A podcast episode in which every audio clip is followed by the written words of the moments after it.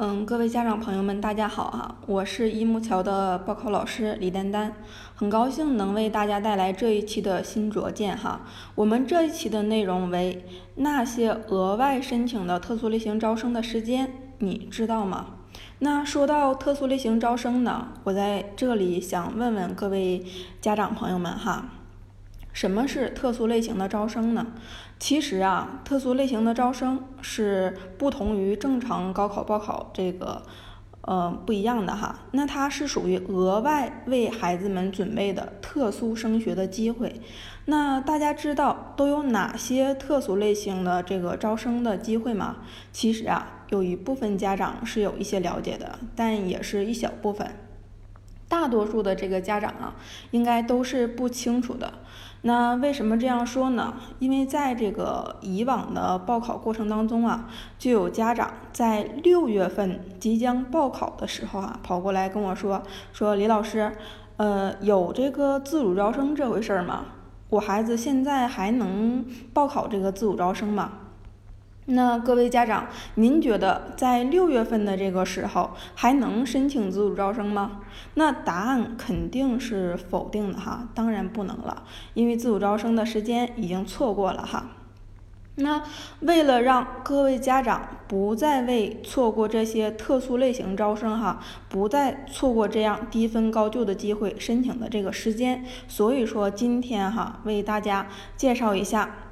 需要额外申请的特殊类型招生的申请时间哈，嗯，首先的话，我们来介绍一下都有哪些特殊类型的招生哈，嗯，其中的话就包括像港澳台院校申请，嗯，当然也也除了在提前批当中的这个港中文和港城市哈这样的港校，嗯，另外还有综合评价录取、高水平艺术团、高水平运动队、保送生、自主招生申请。嗯，以及高校专项计划哈，这些都是需要额外申请的。那另外呢，还有一些像这个军校、政法干警，然后公安院校、公费师范生、中外合作办学，呃，空军招飞、海军招飞等等哈，这些也是属于特殊类型招生，但是不需要额外申请的哈，是这样的。那接下来呢，我们就说一下额外需要申请的这些特殊类型招生的时间。在讲解之前呢，有很多家长就会有疑问了哈。那老师，你说的这些机会都是什么呀？我怎么一个都没听说过？那没听说过没关系哈，也欢迎各位家长持续关注我们哈。嗯，现在呢，为了不让各位家长错过这个。各个低分高就的机会的时间哈，先为大家介绍一下额外申请的这个各种这个特殊类型招生的一个时间哈。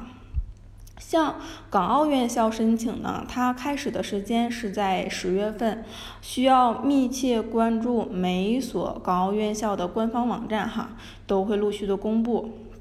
那他陆续开始申请，一直到次年的，也就是孩子参加高考的六月末截止申请哈。但是每所院校申请的时间不一样哈。那一般香港的院校截止的时间会早一些，在六月十一号。嗯，澳门的院校呢会晚一些，一般会在六月末。所以说，嗯，这是港澳院校的一个申请时间哈。那接下来呢，我们再说一下综合评价录取。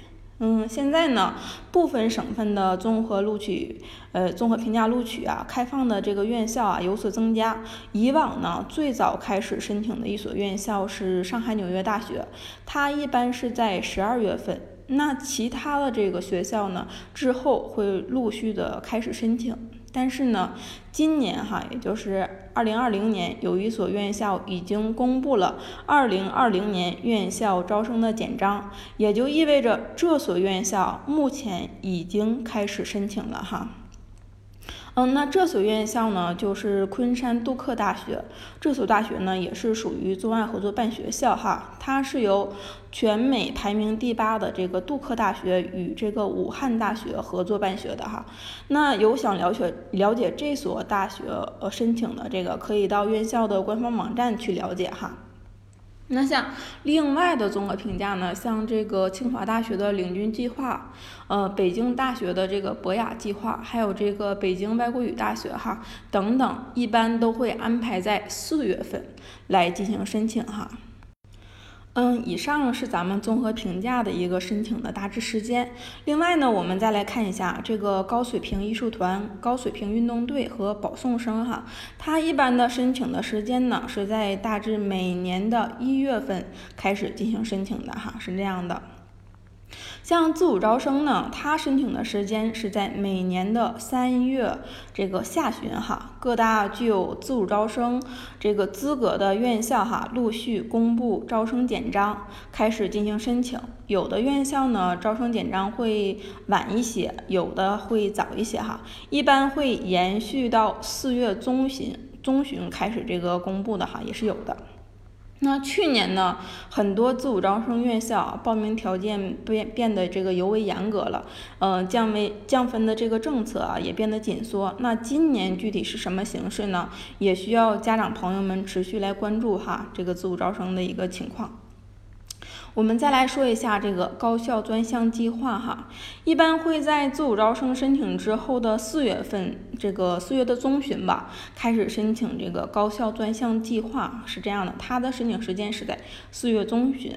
那由于今年哈北大三次退档这个河南的考生后又重新补录哈，那这个事件呢引起了很多家长的关注，想必呢二零二零届呢也会有更更多的家长想要为孩子呃争取这个高校专项计划的这个机会哈。那各位家长也要持续的这个关注一下哈。那以上就是额外需要申请的特殊类型招生的时间，这个。嗯，各位家长呢，其实了解归了解哈，如果您想抓住这其中的某一机会。不是说在开始申请的时间您准备就可以的，您需要提前了解您想为孩子申请的特殊类型招生是怎样一回事儿哈，需要准备哪些申请这个资料才具备这个申请的资格。所以说，希望您能提前为孩子考虑多一次优质升学的一个机会哈。那以上就是本期的新卓见的内容，感谢您的聆听。